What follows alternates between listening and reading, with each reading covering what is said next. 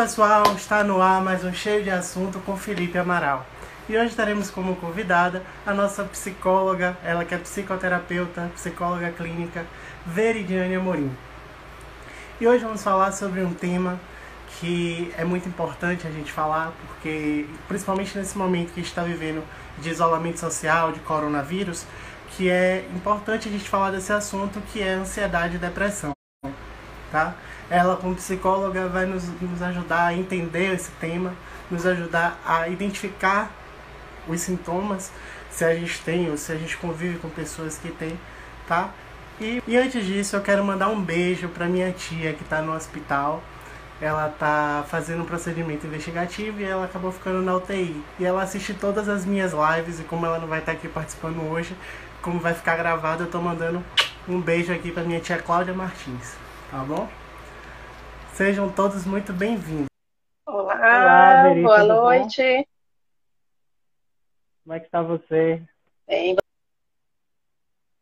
Eu te apresentei aqui no início da live, não sei se você ouviu, eu falei que você é psicóloga, que você é psicoterapeuta, clínica, e eu esqueci de mencionar que você também é reikiana, não é isso? Sim, sim, somos um monte de coisas, né? Todos nós podemos. Isso para mim, como é que funciona? Como é que funciona essa questão do reiki? Só assim de curiosidade. Olha, o reiki é um dos instrumentos né, de, de terapia é, que é utilizado com imposições de mão. É? é um, um instrumento de cura. Nós, na verdade, utilizamos o nosso corpo como um instrumento para a transferência da energia universal. Então, nós acabamos é, trazendo para um processo de cura, seja para ansiedade, seja para problemas físicos. Né? Então, é, o reiki ele vem sendo utilizado, inclusive, em vários hospitais, como mais, uma, é, mais um recurso né, para auxiliar na cura, na é, reposição de energia, é, alinhamento de chakra. É, nós, reikianos, nós trabalhamos diretamente com reposição energética nos chakras. E cada chakra ele está ligado ah, a, a, vários órgãos. Quando um chakra ele está desregulado, isso implica também em, em não funcionamento ou um mau funcionamento de alguns órgãos. E aí desencadeia várias doenças, né? Vários sintomas. O reiki é, para quem gosta aí da, da questão energética, o reiki é fantástico. E, aliás, quem acredita e quem não acredita é beneficiado. A gente só precisa ter autorização para poder né, doar o reiki. Ah, que legal.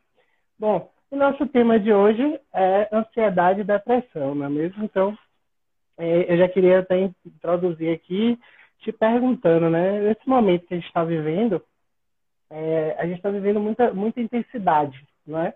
é? Os ânimos estão à flor da pele, com uma música que eu coloquei logo, logo no início. Uhum. É, a tristeza aumenta, a alegria aumenta, tudo é muito impulsivo, né? Na verdade. E aí eu queria saber é, se isso está atrelado a, a, a, esses transtornos, né? Ansiedade e depressão, se isso são sintomas, né? Como é que a gente pode lidar com isso, né? Dentro desse momento de isolamento social? Sim, é, na verdade, esse momento que nós estamos vivendo, né? O momento de confinamento, é, acaba exacerbando muita coisa que já existe em nós. Seja ansiedade, seja medos, né? estresse, mas nesse momento onde nós temos poucas opções, né? Algumas pessoas não estão fazendo quarentena, estão trabalhando, mas mesmo assim reduz o, o seu movimento, não pode circular em qualquer lugar. E para as pessoas que estão em quarentena, isso ainda fica mais exacerbado, né? Esse clima mais fechado, mas é, é, como se fosse o Big Brother, né? Tudo explode mais rápido. Uhum. Então, quem já tem essa tendência tende a ficar exacerbado. Quem não tem, né, porventura um transtorno, é, acaba podendo desenvolver. Porque não é só estar fechado. Nós estamos é, reclusos, mas é, estamos com um índice de preocupação muito grande. Né? Não só pelo medo da doença em si, do coronavírus, dessa pandemia que já é de todo preocupante, mas também tem a questão econômica, muitas pessoas estão né, perdendo empregos, pessoas que têm comércio estão né, enfrentando sérias dificuldades, algumas empresas estão fechando, então isso também gera muita preocupação. E quando nós é, tratamos da questão financeira, isso desencadeia em nós muitas questões também emocionais. Não lidamos muito bem financeiramente, né? Nosso, nosso país em si já não lida muito bem a questão financeira. E, e dinheiro é emocional. Lidar com o dinheiro também passa pela seara emocional. Então, nesse período, isso tende uhum. a piorar. E aí, voltando né, nessa questão da ansiedade, o que já era difícil de lidar antes da pandemia, agora tende a ficar um pouquinho mais difícil. Né?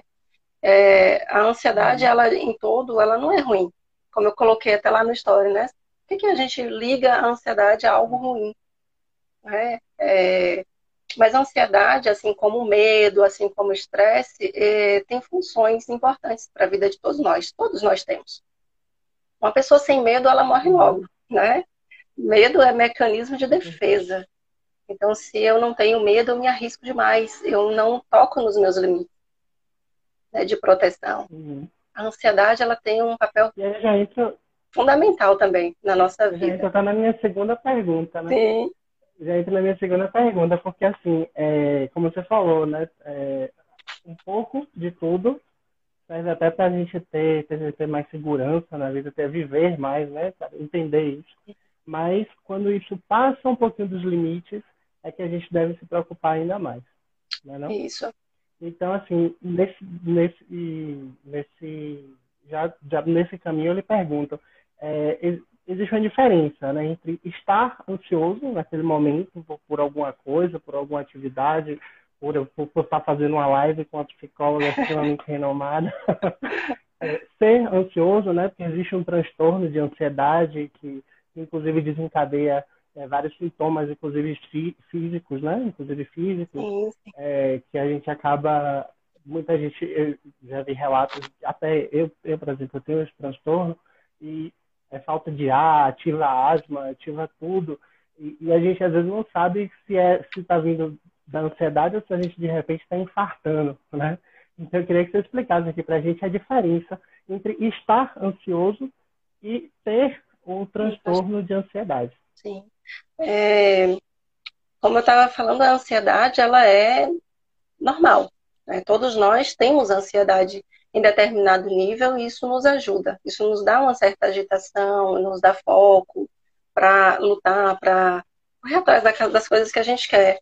Mas, é, por exemplo, né, na live, aqui a gente fazendo live, tem um índice de ansiedade. O artista, quando sobe no palco, ele tem também. Você vai fazer uma prova, você vai se expor, tem um índice de ansiedade e isso, é, em determinado limite, isso é bom também para gente.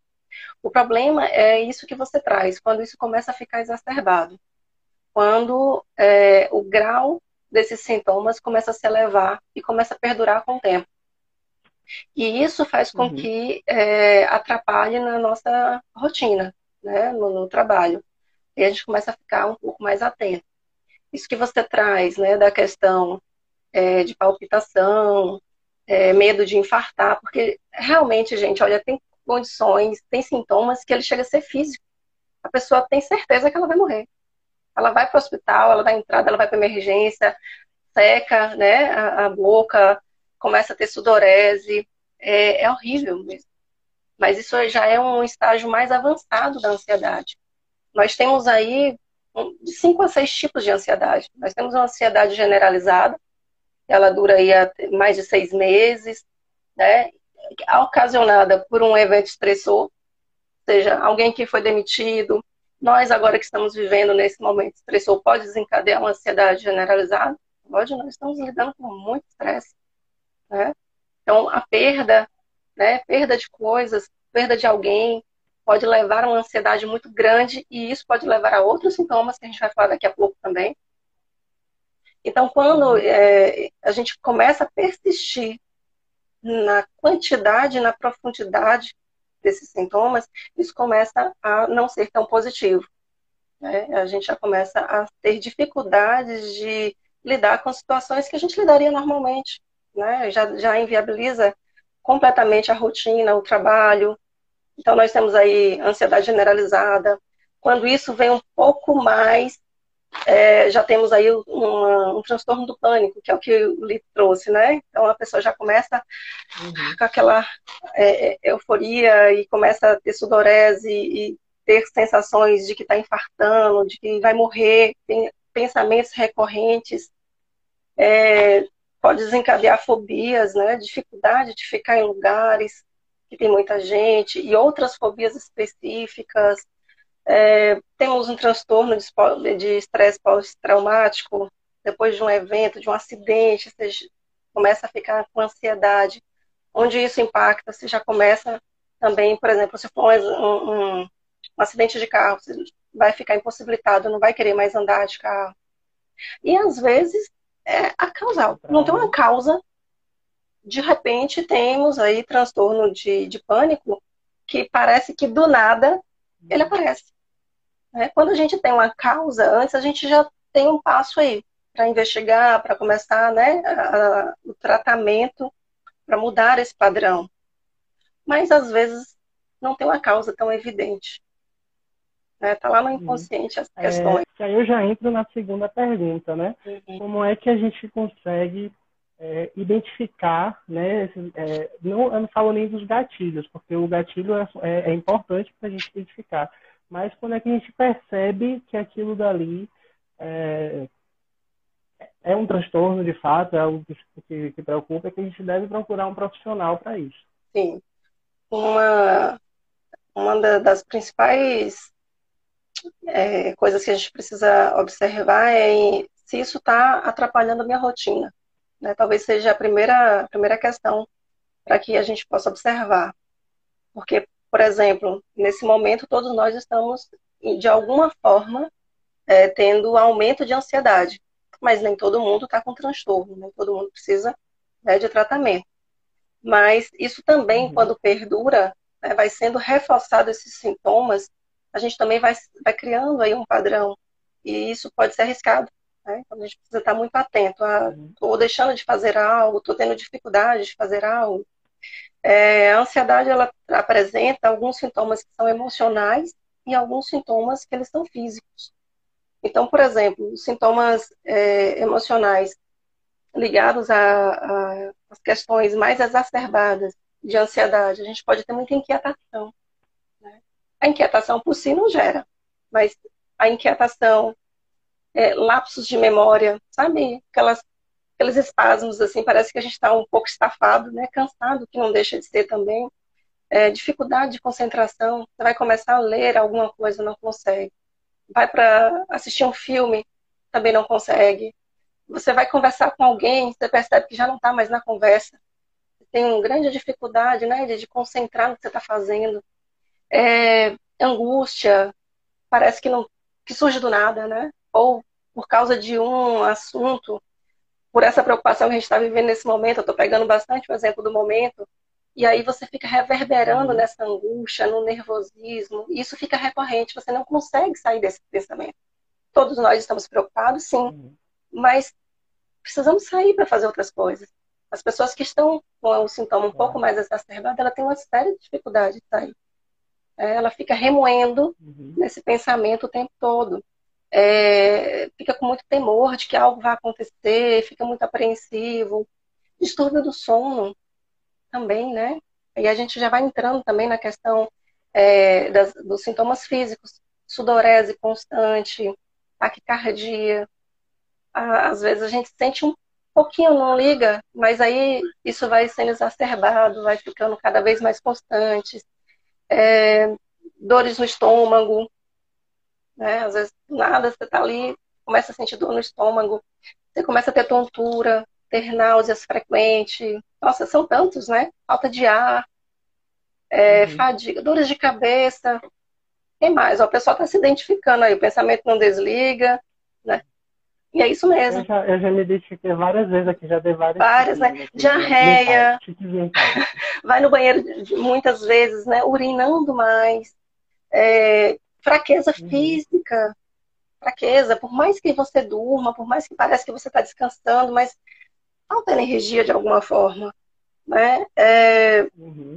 outra coisa também que está constante, que eu estou vendo, assim, as pessoas estão questionando, questionando muito para mim, questão de dores na articulação. E isso pode ser devido à tensão muscular. Né? Você se contrai mais, você fica tão tenso que começa a ter dores nas costas, começa a ter dores nos braços. É, algo também, quando a gente continua nesses sintomas, e veja que são vários sintomas, né? Um só não, não seria suficiente, mas também não precisa ser todos. Vamos supor que você tenha cinco sintomas desses, você já tem que ficar com anteninhas ligadas. Tremores, outra coisa que está acontecendo muito. Né? É, sabe aquela sensação que o olho fica tremendo? Né? Então, o olho, a boca, às vezes algum. Boca. A boca. Na boca. É, e é involuntário. Você não, por mais que você queira controlar, não dá. É involuntário, então começa a ficar né, tremendo. Aquilo, de certa forma, acaba incomodando, né? As pessoas do lado, às vezes, uhum. nem percebem, mas você sente tudo isso. Sim. Então, se você tem aí cinco, seis sintomas desses que eu estou falando, né, vai, vai anotando aí o que que tem e já fique de olho. Porque é, quanto antes cuidar, melhor. Lembra que eu falei, né? Que a, a intensidade e o que muda de uma ansiedade, ansiedade generalizada, para um transtorno do pânico ou coisas, né? Ataques maiores e mais frequentes, é a intensidade. As crises de ansiedades maiores faz com que a pessoa realmente ela vá na emergência. Né? Já tive casos de ter pessoas uhum. que, que, atendo, que atendia assim, que ia todos os dias na emergência. E, assim, não, esses médicos uhum. não estão não estão investigando direito. Eu estou com algum problema cardíaco, eu vou morrer hoje, né? Porque a gente leva de forma descontraída aqui, mas é muito sério. É, é difícil. Só quem, quem passa, né? Sabe? No caso do, do pânico mesmo, ele chega ao pico né, de, de ataque mesmo, em, até uns, uns 10 minutos ele chega no pico. Dura, não dura mais que 30 minutos. Mas sabe que é 30 minutos passando essas sensações? É tênue a linha de um tipo de ansiedade para o outro. Veja que de uma ansiedade generalizada, aí você pode passar, né, não necessariamente, mas pode evoluir dessa forma. Você vai para um ataque de, de, pânico, que é um, uma, um ataque de uma ansiedade um pouco mais elevada, que vem com essa, né, essa, essa sensação de que está infartando, de esse medo de morrer. Nem toda crise de ansiedade passa por isso aí, só quando está mais intensa. E pode também estar tá acessando fobias, né? Estar em lugares onde tem uma multidão, pode acontecer um perigo. É isso. É? Deixa eu te perguntar. É, existe um, eu queria saber até, não sei se está relacionado, mas me veio aqui na cabeça. Porque essa, essa fobia social também que eu tenho, o psicólogo também tratou como uma espécie de agorafobia. Sim. Essa questão de estar em lugar. Aí eu queria saber o seguinte, a agorafobia, ela é um transtorno ou ela é um sintoma, por exemplo, da, da, do transtorno de ansiedade? A agorafobia é um tipo de fobia. Nós temos vários tipos de fobia. Né? Nós temos aí fobias específicas. Uhum. E, por exemplo, é, um medo de ficar, de entrar em elevador é um tipo de fobia, né? Medo de ficar em um local muito aberto. Às vezes eu não tenho medo de estar com pessoas, mas eu tenho medo de estar em lugares muito abertos, com um grande volume de pessoas, ou só um lugar aberto demais. Eu acho que aquilo, e aí tem um pensamento específico, vai acontecer alguma coisa. Então ele está associado a esse uhum. pensamento. Eu não entro no elevador porque ele vai cair. Se eu entrar com alguém, esse pensamento não vem. Mas se eu entrar sozinha, eu tenho certeza que aquilo vai cair. E eu não entro de jeito nenhum. Eu não vou passar por uma passarela, é uma outra fobia específica.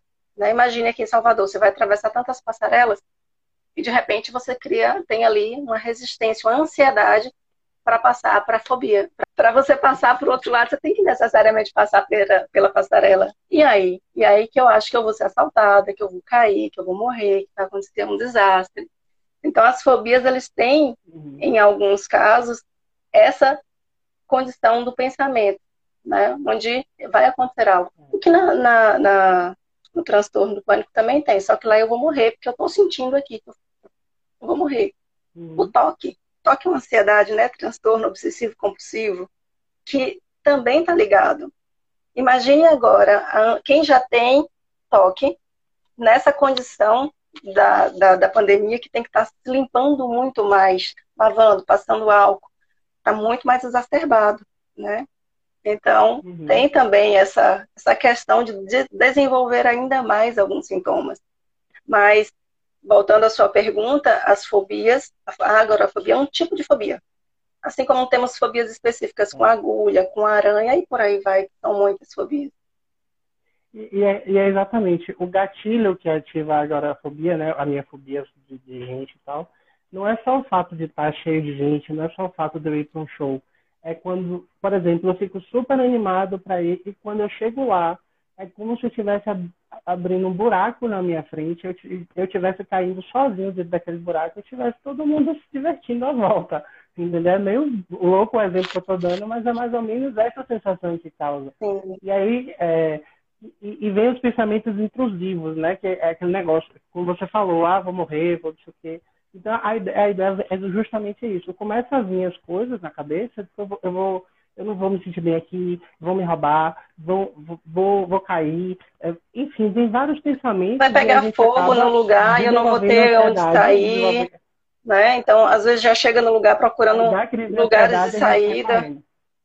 Né? Então, sim, tem. Exatamente. Tem Exatamente. vários tipos que a gente vai já entrando. Tem, tem, tem vários recursos que a gente já usa, né? Eu vou, mas eu vou ficar perto da saída, porque se qualquer coisa acontecer, eu já caio fora é um mecanismo né, que a pessoa utiliza para Para quem está aqui acompanhando a gente, aí eu já digo aqui para quem está acompanhando a gente que não trate isso como frescura, não, não trate não. isso como como não é, é, é uma é uma como é que eu posso tratar isso? É uma fobia, é, uma, é um transtorno e, e que precisa ser levado a sério, não pode Sim. ser levado como safadeza, como enfim, porque não é. É de fato um transtorno e precisa ser levado a sério. Isso é importante, Lipe, porque muitas pessoas levam isso como frescura, né?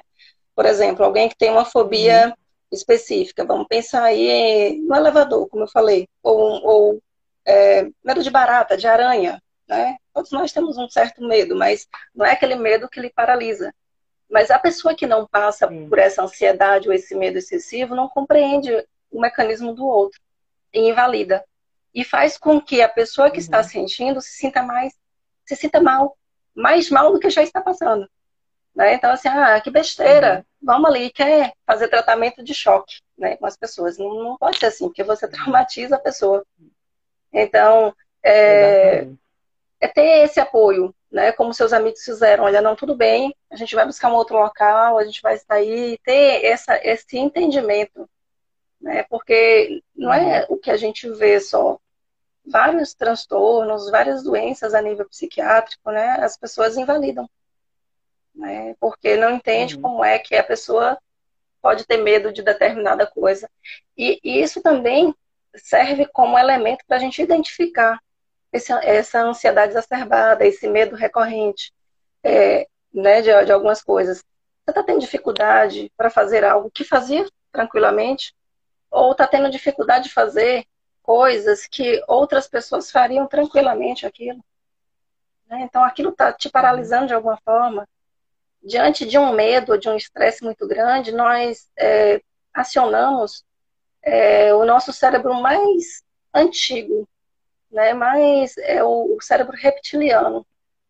Né? É como se tivéssemos esse cérebro reptiliano e várias camadas né, vêm depois então, esse reptiliano ele está muito acionado a intuições, a defesas mais naturais. E com o tempo a gente vai se afastando um pouco disso.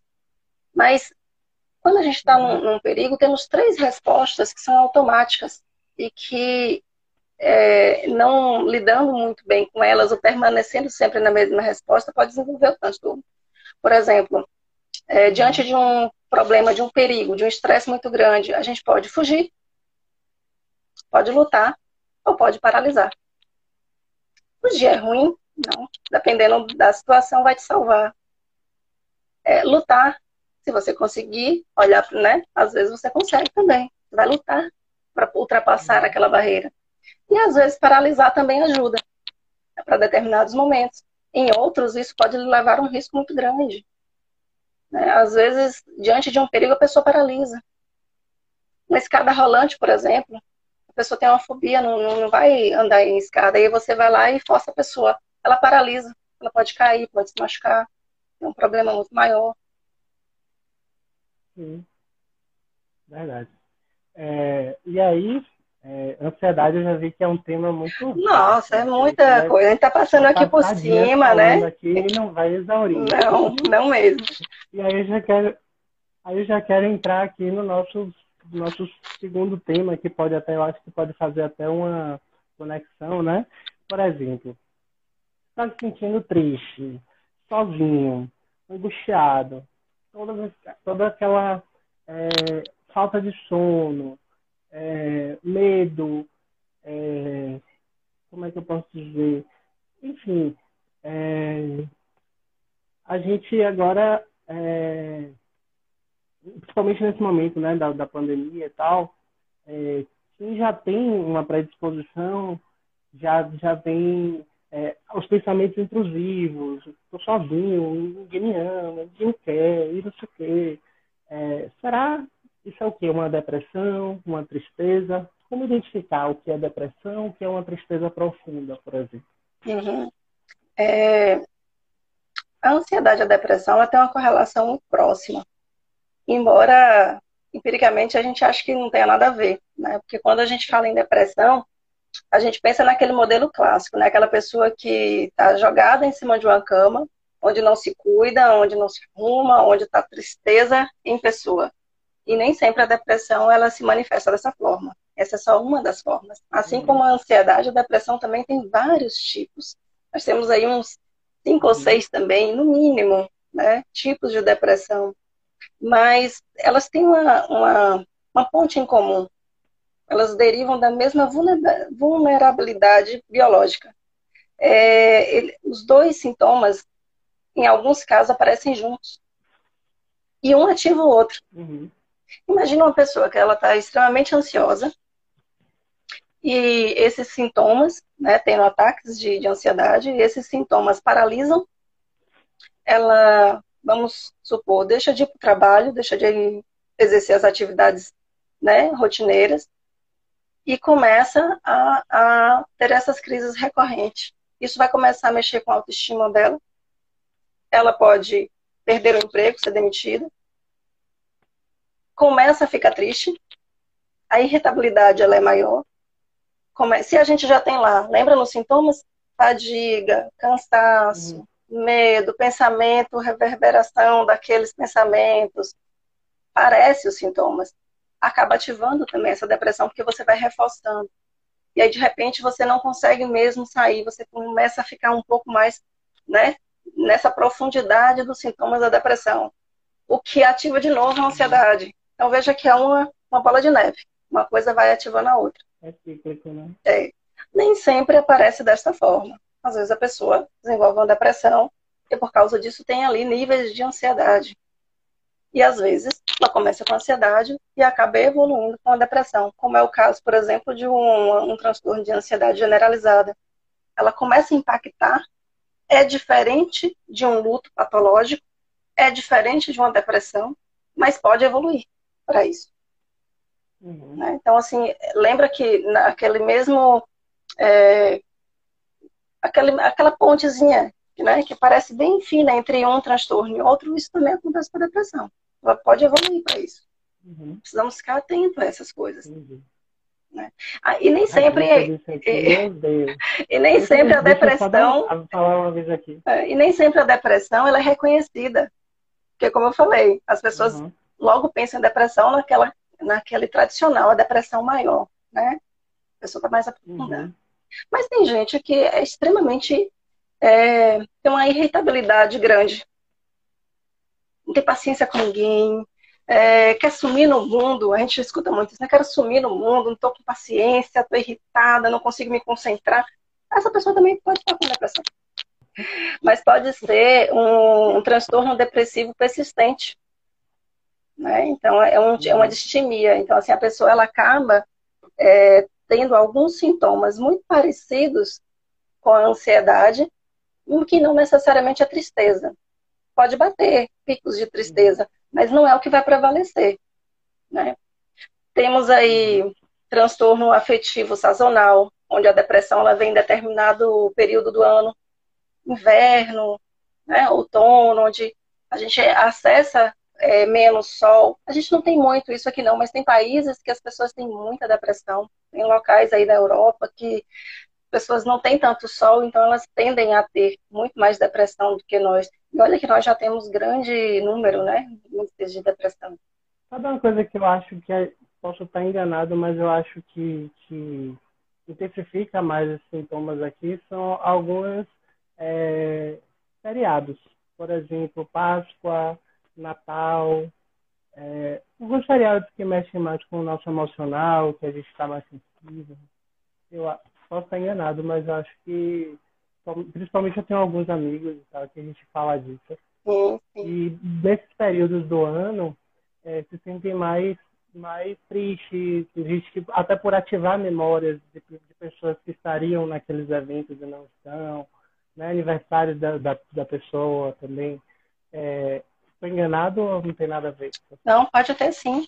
Inclusive, quando é, eu lido também né, com uma questão de luto, e é, às vezes, aniversários de perdas, as pessoas acessam, né? Períodos mais deprimidos, períodos onde, se ela não ficar muito atenta, ela volta né, a, a, esse estado um pouco mais. Ela é como se ela retomasse o luto.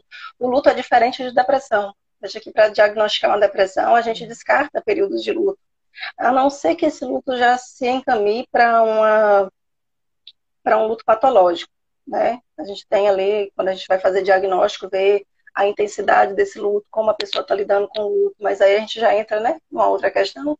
Mas pode também evoluir, né? É, é uma depressão com uma causa anterior, que foi essa perda e a dificuldade de lidar com essa perda, e aquilo foi sendo reforçado e vai para uma depressão um pouco mais profunda. Mas podemos sim acessar por dados. A Ilza está aqui dizendo que ela mora na, porque a Ilza mora na Irlanda. Sim. E ela está dizendo que lá o índice de depressão é muito grande. É. Verdade, Europa a gente tem escutado muito falar. Inclusive, gente, eu quero até falar, eu tô de amarelo não é à toa não. Eu tô de amarelo porque eu acho que não é só setembro que a gente tem que, tem que defender essa bandeira, não. É o ano inteiro. Inclusive, se tiver alguém que está ali triste querendo desabafar com você, pelo amor de Deus, ouça. Se você não tiver paciência, faça para outra pessoa, dê, indique um profissional, alguma coisa assim, mas ouça, porque é, o suicídio é uma coisa que acontece muito na Europa, no Brasil, no mundo. Então, se a gente pode prevenir, se a gente pode evitar, vamos evitar. E vamos levantar essa bandeira do amarelo aí o ano inteiro, não só no setembro. Verdade. E assim, é, a, a questão. A sugeriu aqui fazer uma live sobre luto. Olha aí, né? Vamos, vamos, vamos organizar. a, a, questão do suicídio, ele, ele é bem preocupante. É, e não uhum. só diante da depressão, a própria ansiedade também, né? Traz, traz muita, muita essa questão, desencadeia muitos problemas. A depressão a gente associa muito, porque, como eu falei, nem todo mundo apresenta os sintomas da depressão tradicional, que é aquela depressão é, maior. E então, por exemplo, uma pessoa com distemia, uma pessoa que tem esse tipo de depressão, que é uma depressão persistente, ela não necessariamente vai deixar de se cuidar. Ela vai para festa. Você vê que tem vários artistas que a gente nem imagina e tem depressão. É, é um tipo de depressão. Olha a pergunta interessante que a Estela fez aqui. Quais seriam os motivos da Europa? Quais seriam os motivos da Europa ter maior índice de depressão. É como, é como o Veri falou, posso estar enganado, mas ela falou da questão do sol. Por exemplo, na Europa, é, o tempo é muito frio em determinados locais, determinada época do ano. Então, é muito frio, extremamente frio. As pessoas é, na Europa não são tão afetivas quanto a gente tem no Brasil, aquela questão de abraço, de chegar, oi, fulano, abraçar, então, não sei o quê. É, muitos deles veem isso com estranheza. Tudo isso é, pode ser um motivo, né? Posso sim, estar enganado, sim. mas deixa a bola para você, Estela... especialista. É isso que a Estela perguntou, é importante, né? Porque a gente falou e acabou não, não especificando muito bem. Mas o sol, ele é importantíssimo. Não só o sol, mas a luz em si. Até porque locais onde fica muito tempo sem a luz solar, eles utilizam a luz é, artificial. Mas precisamos de luz. Uhum. Né? Precisamos também dessas vitaminas que a gente absorve a vitamina D. Mas a luz ela é importante para que a gente não entre nessa, nessa zona de tristeza. Existem lugares que fica muito tempo sem sol, é, acaba ficando aquela zona cinza. Né? Então as pessoas acabam. Isso que o Felipe traz é um dos sintomas também que a gente vê né, na, na, na depressão maior, que é a dificuldade de demonstrar afetividade. Quando a gente vê uma pessoa com uma depressão maior, e eu estou enfatizando a maior porque nem toda depressão a gente passa especificamente por isso, ela, ela, não, ela não faz como nós, né? A gente conta uma coisa, a pessoa se alegra, tanto faz, ela fica ali meio distante, ali, aquela coisa meio, né? A, a, a, fica embotada. Né? Então, quando uhum. você não tem esse acesso a sol, isso também não é produzido algumas, alguns hormônios, algumas liberações. As pessoas começam a trocar noite por dia. Nesse período agora mesmo, nós já estamos desregulando nosso relógio biológico. Eu perguntei lá né, na, na minha página quantas pessoas é, estavam dormindo outro dia, como é que estava a qualidade desse sono. Muita gente está tá com sono completamente regulado. Então, é, é, feliz aí da, das pessoas que estão acompanhando, né, estão participando, estão colocando perguntas. E a intenção é essa mesmo, né, Lípia? É trazer informação, é ir discutindo uhum. com vocês, é, tirando dúvidas, como eu coloquei lá também. A ideia, do, a ideia né? do cheio de assunto, a ideia do cheio de assunto é justamente esse, a gente falar sobre as coisas, né? Parar de sentir e, e falar. A gente tem que falar, a gente tem que falar sobre tudo, falar sobre todos os assuntos, porque quando a gente não fala, a gente potencializa maior, mais as coisas, entendeu? Eu acho que quando a gente fala, a gente descobre os gatilhos para poder tratar. Né? Isso. Já, já, entrando aqui no mundo da psicologia, se eu estiver errado. Tem... É um assunto que não dá para esgotar. Né? Principalmente falar de uhum. ansiedade e depressão. Como eu falei, a ansiedade tem vários tipos. A depressão também nós temos vários. Até agora a gente só pincelou aí algumas coisinhas por cima de, de uma ou duas. Uhum. Mas temos aí também o transtorno disfórico, que traz essa questão que o Felipe falou, né? Da, da dificuldade de, de transparecer questões emocionais, desse embotamento. Nós temos um que ele, de uhum. certa forma, é recente, né? E que as pessoas não levam muito a sério, porque eu dou risada, porque leva é, para brincadeira, na verdade mas é um transtorno pré-menstrual, né? onde o pessoal brinca da TPM, é coisa séria também. Então, é, todo mês a pessoa entra. A justiça, a justiça, do Trabalho reconhece que a TPM entrou, é. é... Ele já é, ele já entrou com o manual de diagnóstico. Né? Então ele tem lá né, o CID também. Então, assim, a gente precisa ver que isso, na verdade, precisa ser tratado, não é normal, normal, né? Dentro do, que a gente achava que é frescura, de que não, realmente há questões ali, há sintomas que precisam ser cuidados. Existem hoje várias formas de se evitar passar por isso, né? Não, não é preciso. Temos a depressão uhum. psicótica, quando a gente já tem questões aí de alucinações, delírios e outros sintomas que estão é, dentro, né, dessa depressão psicótica. falar porque a gente está cheio de assunto aqui com Veridiane Amorim. Me diga, a gente estava falando sobre depressão e a Ilza fez uma pergunta relacionada à TPM, né? Sim. Que ela, depois de mais velha, percebe que os sintomas é, são muito maiores, né? Ela veio sentir que tem de fato TPM depois de, de mais velha, né? Todos os sintomas, tanto para a ansiedade como né, a depressão, quanto antes é, for é, diagnosticado, melhor, né? A tendência é que se prolongue e se agrave. Então, por que que hoje, talvez, em algumas pessoas, a TPM ela é mais forte, né? Tem sintomas um pouco maiores, porque foi persistindo. Né? Ao longo dos anos, isso foi sendo também reforçado, essas coisas. Uhum. É, poderia estar fazendo outras atividades para eliminar os sintomas e acaba não tendo essas informações, porque até as próprias pessoas levavam isso como algo que não era é, não era perigoso, não era algo a ser validado. Né? Como nós fazemos isso muito? Uhum. Às vezes a gente está em uma ansiedade um pouco mais exacerbada, mas vai deixando para lá, é, não está tendo sono, não está tendo taquicardia, está uhum. é, tá tendo né, os, os, tremores, mas vai deixando ao invés de, de procurar né, meios para poder tratar aquilo, de observar um pouco mais. A verdade é que todos nós, de certa forma, estamos muito desconectados do nosso corpo. Como assim, né? Que história é essa de desconectado com o corpo? É, a gente vive no automatismo. A gente está correndo demais.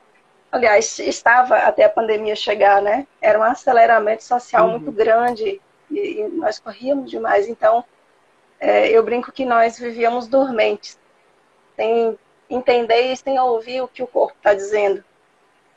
Uhum. Aí, a partir de um momento onde nós paramos um pouco mais, a gente começa a ter acesso. Se por um lado a gente fica com mais ansiedade, mais angústia de ter esse acesso, por um outro lado tem um ponto positivo de que a gente está vendo agora que de fato já existia ali de algum de alguma Sim. forma, né? É, é era Sim, Gabi. assunto até que é, tratar. A Gabriela está Porque... tá perguntando aí, né? Esses tremores que ocorrem nos olhos, é sintoma de ansiedade. Sim, é, pode ser sim, pode ser sintoma de estresse. Às vezes você está num nível de estresse e preocupação tão grande que desencadeia é, movimentos involuntários nos músculos. Isso pode ser no olho. Que chama de tique nervoso, um, né? Um, uns pequenos tiques, não chega nem a ser um tique maior, mas é, começa a tremer a pálpebra, começa a tremer um pouco os lábios e pode também tremer outros músculos de forma involuntária. Se isso estiver acontecendo, é bom ficar atento. Uhum.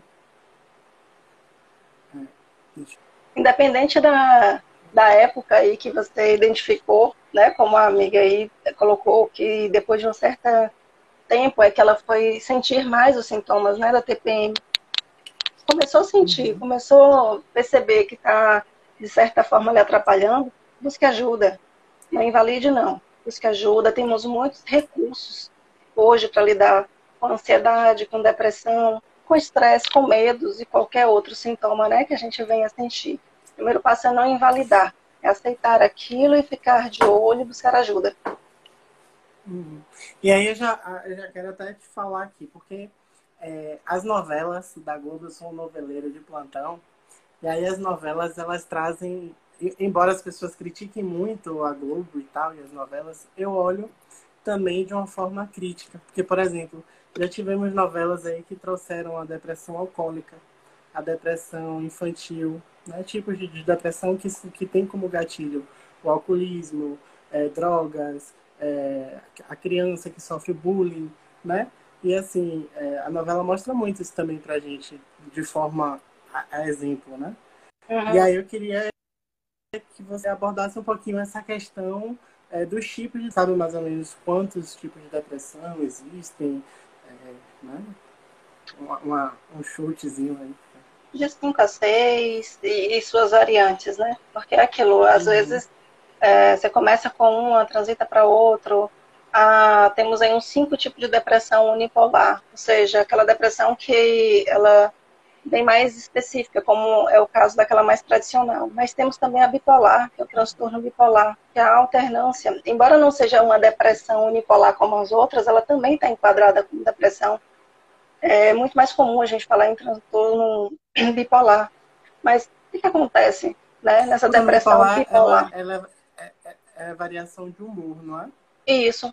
Ela é enquadrada também como a depressão, porque as depressões unipolares é, têm uma característica de se aproximar um pouco mais para esse lado que a gente imagina da tristeza, da ansiedade, da questão da, do nervosismo, mas a tendência de diminuir esse humor. Já o transtorno, né, uma depressão, quando ela vem com bipolaridade, ela vem com duas características opostas. Então, no, o que, que acontece no transtorno bipolar, por exemplo? Ele tem fases onde a pessoa vai ter uma depressão maior, ela vai estar muito profundo nessa tristeza, né, nesses, nesses sintomas da depressão, mas tem momentos de euforia muito grande. Né? Então, assim, tem Ela tratamento vai específico para isso. A euforia. A euforia é muito intensa, não é só um, um eu estou alegrezinho, estou em euforia muito grande. É um uhum. estado de mania, como nós chamamos, é um estado de mania muito grande. Então, uhum. é, então ele, ele alterna nas duas polaridades. As outras que eu falei antes, não, é unipolar.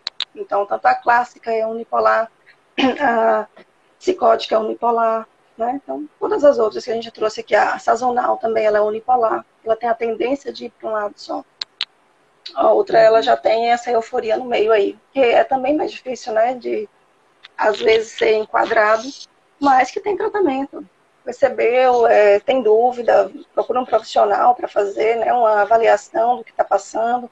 Aquela questão do sofrimento é importante, está me impactando, estou deixando de fazer as coisas, de que forma estou sofrendo com isso é, nesse período agora que, que nós estamos, né, fomos convidados a, atravessar juntos, é, muitos desses transtornos, eles vêm à tona. Alguns que já existiam e que agora está exacerbado, e outros que estão sendo ativados.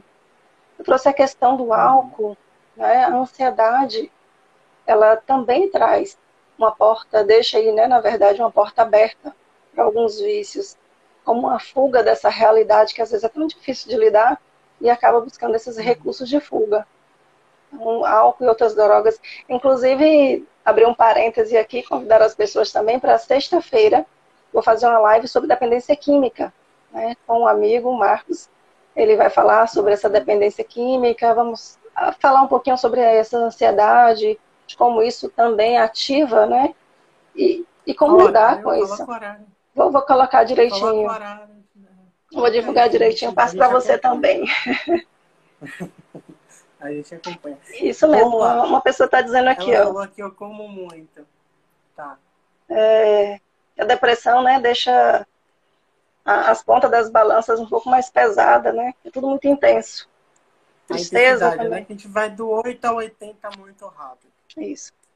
E uma, a, a Dica falou aqui que ela come muito. Eu como muito, eu também como muito. Mas o comer muito, ele é, ele é um, um sintoma ou é um. Enfim. Pode ser. É, pode ser sim. Pode, pode ser sim. Tanto comer muito, comprar muito, beber, beber muito, né? trabalhar muito. Tudo pode estar ligado. Tudo que é muito, a gente está em um polo onde. É, vamos botar aqui uma coisa assim, bem interessante para que a gente é, se localize um pouco, né? Onde eu posso buscar ajuda, ficar atento. A falta ou excesso. Se eu não como, eu estou com um problema. Se eu como muito, eu também posso estar com algum outro problema. Né? Então, tudo que está na escassez ou está no excesso, né? A gente precisa estar tá olhando. Vamos trazer sempre essa coisa do equilíbrio, trazer um pouco mais para o centro, vamos sair um pouco dessas bordas aí. Porque na ansiedade, você suprir a ansiedade com comida pode ser extremamente prazeroso no momento, mas aí depois desencadeia uma série de outras coisas. De culpas. Inclusive a culpa. A culpa é. por ter comido demais. Culpas. A culpa por ter comido demais, a que aumentou o peso, a culpa porque aquela roupa que você uhum usar naquele dia não vai dar em você. Uhum. É, é, a compulsão, isso que a Gabi botou aí, realmente, é a compulsão, né? Então, essa compulsão ela é gerada pela ansiedade. Lembra que nós temos ali o transtorno obsessivo compulsivo? Nem sempre é obsessivo e compulsivo junto. Às vezes é só obsessivo, às vezes é só compulsivo, às vezes vem junto. A compulsão é o ato de fazer aquilo muitas vezes. Eu posso ter compulsão por compras, eu posso ter compulsão por bebida, eu posso ter compulsão por comida, né? e outras coisas que a gente acaba trazendo. Que tudo que é demais é excesso. Né? Então, assim, a gente precisa identificar o que é, de, o que é que tá, o que é que tá incomodando, né? O que é que, o que é que pô, eu tô fazendo aquilo tá me dando prazer, mas esse prazer, é, esse prazer é momentâneo, esse prazer depois vai virar culpa, né? Resumindo o que você falou aí é, é, o cuidado com o excesso que a gente tem que ter, porque quando a gente percebe que aquilo está virando excesso, que aquilo está virando uma compulsão e que aquilo está angustiando a gente, que está tirando a nossa paz, é o momento da, da, Na verdade, a gente tem que se preocupar até antes, mas é o momento que a gente tem que dizer, ó, oh, tem um problema aqui, eu tenho que buscar um profissional. Uhum. Se é pelo prazer, se é, é se você está se compensando por algo que é muito comum também. Às vezes você acaba indo para o julgamento de não estar tá fazendo nada porque está num transtorno que te paralisa. Por exemplo, a depressão, a uhum. ansiedade também paralisa, né?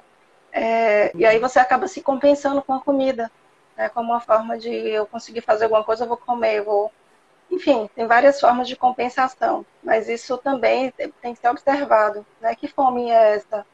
É, eu até perguntei como que as pessoas estão lidando com a ansiedade antes né, da nossa live, isso anteontem e ontem. Uhum. Hoje também algumas pessoas responderam. É, tem várias formas de lidar com a ansiedade que não seja algo que lhe traga mais prejuízo. Né? Uhum. Então a gente precisa, a gente merece observar direitinho quais são os comportamentos que estão trazendo coisas que são benéficas e coisas que estão trazendo mais prejuízo para a gente. É, de fato, a, a Gleide falou aqui uma coisa interessante, que é difícil dizer que precisa de ajuda. Claro, com certeza é difícil.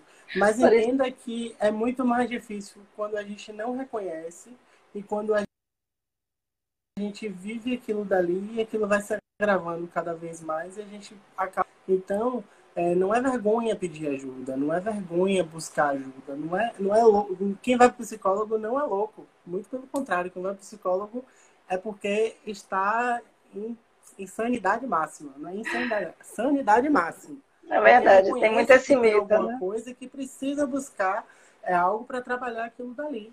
É, a mesma questão do psiquiatra, o psiquiatra trata de transtornos mentais e tal, mas ele dá medicamento para aquilo dali. E às vezes só a medicação não funciona. A medicação vai tratar do sintoma, mas o que é que vai, como é que você vai tratar do problema? Como é que você vai tratar do, do gatilho? Então a terapia, né? Eu já estou levantando aqui a bandeira da terapia, da psicologia, uhum. porque é importante a gente trabalhar essas coisas. É importante a gente trabalhar o nosso emocional, a gente estar em equilíbrio, porque como você falou, o mundo, o trabalho, a família, a casa, tudo, o relacionamento, tudo envolve uma rotina, tudo envolve um movimento e quando a gente perde o equilíbrio daquilo dali, é o momento de se preocupar, né? Inclusive, eu, trago aqui até a questão da, da criança, né? Porque é, é, é uma dúvida até que eu minha que como você identifica, né? Quando a criança tem esses sintomas, né?